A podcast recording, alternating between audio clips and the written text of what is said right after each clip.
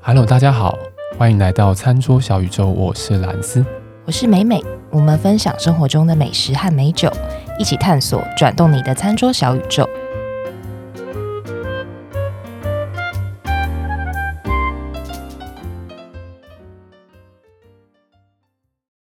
美美，我刚刚前面的那一组录音的人，好像在聊两性话题是对，在讲说她二十九岁的时候男朋友怎么样，不是是不是要走直球对所以决不要的？在那边跟我那边扭扭捏捏讲太多 什么。我们好关心人家节目，对啊，我真的觉得说，哎、是不是两性话题的 podcast 真的是比较好做啊？ 不是？所以我一直在思考要不要转型，是一直在埋下伏笔，要赶快敲一集讲前男友这样，不知道讲几集啊，一直在那边前男友这个梗用不完。所以听众朋友如果听到我们有一天突然转型，也不要太意 外，是对，因为我转型是有可能的，因为每次就是就是先铺好梗 对，。先铺好梗，然后在那边做预期管理，这样每个人的预期心理管理。 好啦，没有，今天要介绍酒啦。对，我们今天这集是介绍酒的节目，今对然天后是那个呃微醺日日，我们要介绍一支，因为上次兰斯介绍了一支老派大叔的对日本酒，对对对对对，那我想说来介绍一支比，较新潮一点的吧，对，呃，新潮这个词还还是是很有点老派，对不对？ 比较当代一点的对对，对比较当代一点，对而对对且这支酒哇，看起来还蛮艳丽的， 对，桃红色的酒标，而且算是蛮简单设计的一个酒标啦，真的是很现代，欸比起上次那一支酒好很多哎，啊不是好很多啦，颜色光看到其实大家应该都会蛮吸睛的，对，蛮讨喜。而且我们这支酒啊，因为我们边喝，我们觉得说，嗯，其实这支酒跟它的整个酒标和我们感受上，实际上感受到的感觉还蛮有连结的。对，对，我们来看一下这支酒。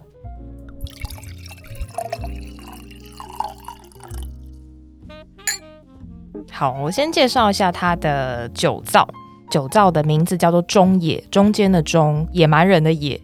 这个酒造呢是创业在明治七年，以西元来说的话，就是一八七四年。嗯嗯嗯嗯，那这间酒造是在九州的大分县，坐落于一个叫做楚竹市，楚是铁杵磨成绣花针的杵， OK，好，贴楚魔真绣花真的这楚哦，哎，一个木在一个五，是不是对？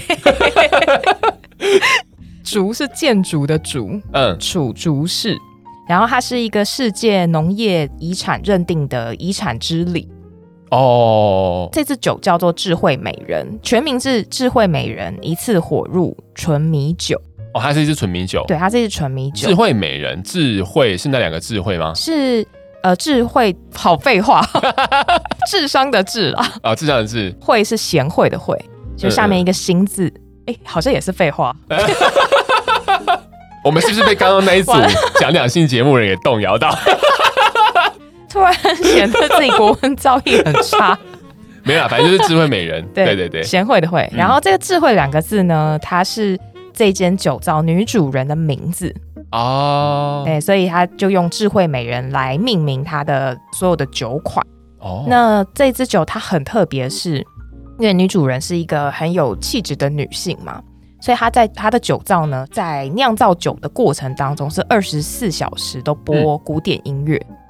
播给谁听？播给那个米啊、酵母啊、哦，对藏人们啊，哦，就跟那个什么，那个有些牛肉还是鸡肉什么，对对在对养殖对场对对播音乐的对这对个意思差不多的意思哦，所以酒酿出来都特别的有气质，原来如此。所以这是他们家很大一个特色啦。哎，我觉得如果这个以我们真的要讲的比较那个一点的话。声音会有音波嘛，会有频率嘛，会不会真的多多少少这样子说会不去定有影一些响到？影响，有可能啊，有好可悬能，哦，很好酷哦。好交响乐对，然后呢，它的水也是用他们楚竹市很特别的水，是开山至今一千三百年自然涌出的，叫做玉灵水。玉就是皇帝的那个御用的玉，哦，灵嗯是灵魂的灵，嗯玉嗯嗯灵水。其实水质本身或它的水的调性本身会带给酒很大的影响嘛。，对，非嗯常所以非其常实大。呃，如果大家有在市面上有看到一些日本酒的话，上面搞不好都会写一些，比如说它用了什么样的水，它对可能会直接绣在它的酒标上面。对对，算是他对他自己品质的一种认定啦。对，对就所因以为这大是家蛮重知道要说的有好水才能酿出好酒嘛。对，然后，因为这家酒造呢，它也是连续三年在被称为一个叫做“食品奥运”的世界大赛获得一个国际最高品质奖的殊荣，食品奥运，对，食品奥运。虽然是四年才办一次，呃，它是每年都哦，办，每年 都办一，次，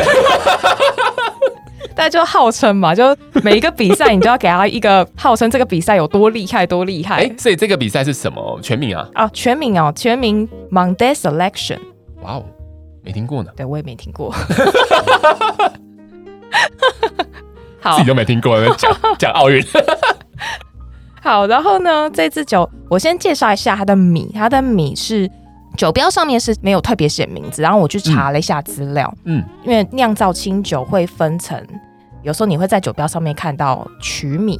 跟挂米，对那这个我们之后。如果大家未来对于日本酒的制成有一些兴趣的话，我们会再讲的比较清楚，让大家知道什么是曲米，什么是挂米。那大概知道一下说，哎，它曲米是用山田锦，那挂米的话是用它当地的就日本的国产米，它没有特别讲说是哪一个米的名字。嗯嗯嗯嗯嗯，那精米不合，我们之前有提过精米不合是什么意思吗？记得蓝斯有跟听众朋友聊到精米不合，就是把米的外围削掉，对，然消后掉多少的重量？对多少的重量拿去酿酒。那这一支的话，它的精米不合是七十 percent，所以七十 percent 等于是把整个米精掉了三十 percent 的重量之后，把剩下的七十 percent 拿去做酿造的意思。对，没错。它的酒精度呢是十六度，因为毕竟是日本酒，它的嗯酒精度数一般普遍来说会比葡萄酒高一些些。对，因为这个日本酒的发酵方式呢，它是比较特别的，它叫做并行复发酵。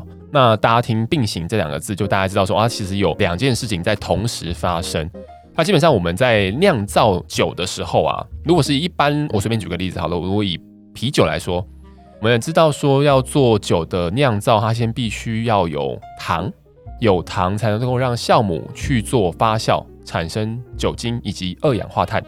当然还有加上一些其他的风味物质啊啦。但在日本酒这个状态里面的情况之下，并行复发酵是指说，它把原料米在做糖化，让这个米转变成糖的这个过程，和酵母菌在吃糖酿造出酒精的这个过程，它是同时在发生的。所以在这样子的发酵的类型之下呢，因为酵母菌不断的不断的一直被补糖，所以它在酿造的时候产生出来的酒精就会比啤酒。啤酒它是先把原料给做了糖化之后，停止糖化之后再拿去做酒精的发酵的这样子分开来做的方式，比较起来来说，日本酒的酒精浓度就会因此而比较高。啤酒的话，它就是所谓的单行复发酵。当然，我们现在这样讲有稍微比较复杂一些，但大家可以先用这样的逻辑去理解，说为什么日本酒它在酿造之后，它的成品会是浓度比较高的。对，大家先有个这样的概念就好。对，我们之后就再慢慢来。对，再慢慢来跟大家分享这些比较有呃深度一点的酒类知识。这支酒呢，我们刚刚讲到说酒糟它有得很多奖嘛，然后这支纯米酒，它得到一个在法国举办的二零一八年 Cura Master 的选拔中获得一个最高峰总统赏。诶，这个奖项是法国主办，对，法国主办，就法国人他们自己评选的，哦所以等于说它的口味是法国人比较能接受。哦，OK，全部的评审都是法国人，只是说这支酒是进去参赛这样子哦对，所以它可能会有不止日本酒，它可它能会它很都是多日本酒，哦，都是日本酒都是日本酒，哦，就是日本酒，但是专门给法国人哦评，鉴的。懂懂懂懂，对，所以我们可以想象说，哎，法国人他们是一个算嗯最懂葡萄酒的是国家是之是一是嘛，是所以这个是算蛮合他们的胃口。哦那我自己是觉得可以把它当做白葡萄酒来想象，但是它的原料是米哦，对，是是米，有趣的来了，这个对，因为它嗯喝起来是。酸度跟甜度其实同时都是高的，嗯它是平衡的。那酸度高，甜度也高，所以其实喝起来蛮冲击。它的酸明亮，再加上说它的甜度，其实也在一般的日本酒里面，如果说以五分为满分的话，大概甜度会落在四分左右，酸度也是嗯落在四分。对，所以我不晓得听众朋友刚刚还有没有记得，我们前面一开始在讲说，我们看这支酒的酒标的时候，跟我们喝进这支酒的时候，感受到的是蛮多共通性的。对，因为它的酒标是比较桃红色、比较艳丽一点的颜色，那你会让你想象中，哇，好像是一个像它酒的名字一样，就是会它是好像是一个很漂亮的女生，对，然后但是它又有一些自己的个性在，对然后的酸度以及它的甜度比较高，对那它也是比较适合法国人这种比较在喝葡萄酒的民族会喜欢的口味。听起来好像就是一个很适合初学者或是没怎么在喝日本酒的人喝的一个酒、哎，对，我觉得大众应该都接受度会蛮高的。嗯然后我觉得法国人会喜欢它，可能还有一个很大的原因是对，因为它酸度、甜度同时高，而且它有很明显的像果香，比如说像哈密瓜、苹果哦这样子的调性，所以呃很能够容易去搭配法国他们的料理。哦，嗯，法国常常会把一些果类对，入菜嘛，入菜不管是前菜或是甚至主菜，他们可能都会加一些。嗯比如说无花果啊、蜜桃啊这些水果相关，或者是像哇哦哈密瓜、啊、火腿啊像这样子的料理。所以其实这支酒，我觉得蛮能够想象说它为什么可以得名啊。嗯嗯嗯嗯，对啊，刚刚来是讲这个也蛮有趣，就是说酒标跟酒的味道，其实通常都能够做一些连结。连结对，嗯就是如果说哎。诶这款酒我们没有喝过，那通常看酒标大概可以想象出来，嗯嗯嗯，嗯因为如果是一个桃红色酒标，它喝起来像大叔也蛮怪对，这的个，就是也蛮跳痛的。 对啊，大家有没有去看那个我们在 IG 上面的还是脸书上面的图？我们大叔的那支酒松竹梅， 对你看到那个酒标，你是不是就觉得呃，对，他就是大 叔？那如果喝起来真的像大叔呢，就可以确定一件事情：那个酒造负责人蛮调皮 的，他想整你。桃红色酒标，喝起来像大叔这样， 还是他装错瓶这样？ 对，所以这个也教给听众朋友一个，就是如果这支酒我们没喝过，其实我觉得对有时候葡萄酒也会有类似像这样子的是是的是道理，嗯就会如果没喝过，然后你看这个酒标的第一印象给你什么感觉，其实对多半不会相距太远。这个我蛮有感觉，就是说有些时候要选一些葡萄酒的时候，你看它的酒标，你看，诶，这好像就是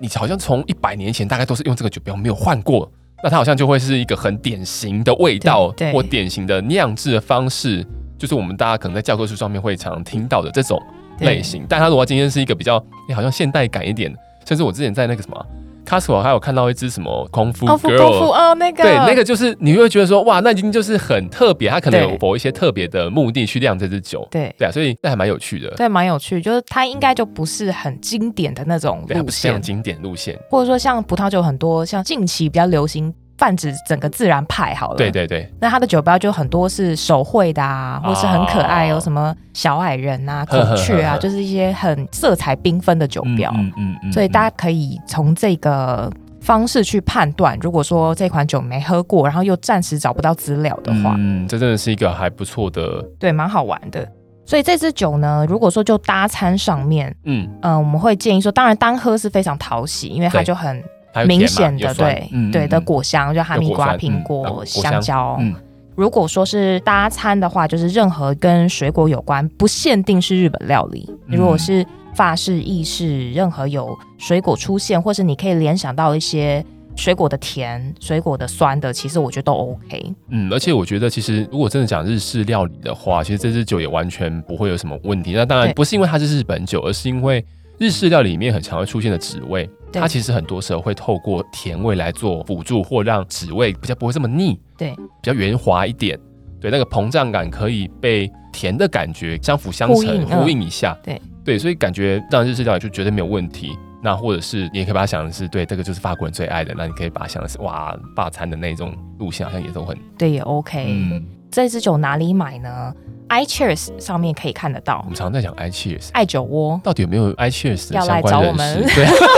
我们是每天都 i 也没 cheers，我们到底讲几次了？对，应该应该而讲且了还有快速到货服务还这一支，有快乐，对，有个闪电符 号，对不对？对，那讲的比美美前男友多次，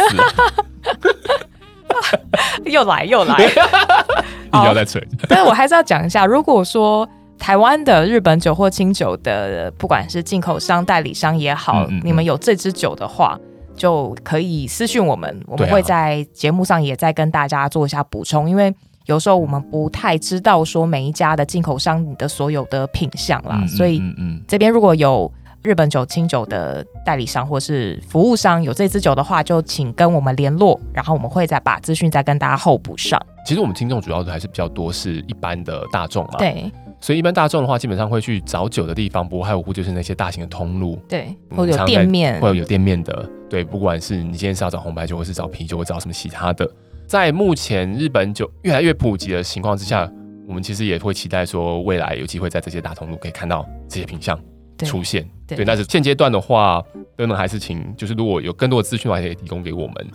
好，那我们今天的节目就到这边。嗯如果大家喜欢我们的节目，欢迎到我们的社群网站 Facebook、IG 去按赞、分享，然后记得帮我们留五颗星。对啊，帮我们留个心，然后让我们的节目能够继续往上跳，让更多人看到，更多人听到。好啦，那就今天到这边喽，我们下期再见喽，拜拜拜